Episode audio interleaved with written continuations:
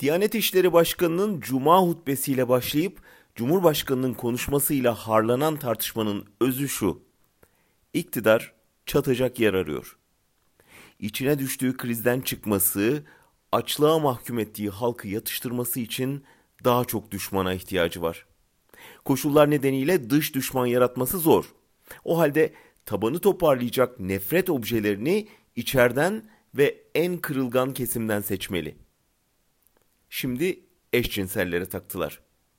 Buradan halkı daha rahat kutuplaştırabileceklerini düşünüyorlar. Nefret suçu işliyorlar. Ankara Borosu çok doğru bir yerden eleştirdi iktidarı.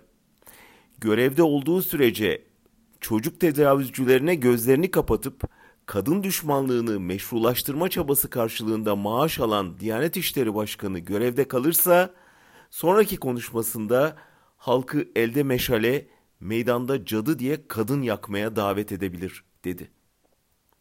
Aynen öyle. Ama Diyanet dokunulmaz ya hemen başsavcılık başlattı soruşturmayı.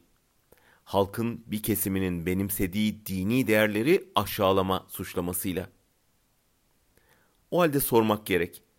Çocuk tecavüzcülerini savunmak mı dini değer? 9 yaşında çocuğa evlilik izni vermek mi? Dayak yiyen kadına hatayı kendinde ara demek mi? Nikahsız birliktelik yaşayanları hedef göstermek mi? Babanın öz kızına şehvet duyması haram değildir fetvası mı? Feminizm ahlaksızlıktır açıklaması mı? Hangi birini sayalım? Diyanet İşleri Başkanı kendini Şeyhülislam yerine koymuş, sürekli padişaha çalışıyor. Habire dini siyasetin emrine koşuyor. Savcılık soruşturmasının önümüze getirdiği kritik soru şudur. Halkın bir kesiminin benimsediği değerler, halkın diğer bir kesimince benimsenmiyorsa ne olacak? Diğer kesimi yok mu edeceğiz? Diyanet bu nefreti kışkırtan değil, yatıştıran kurum olmak zorundadır.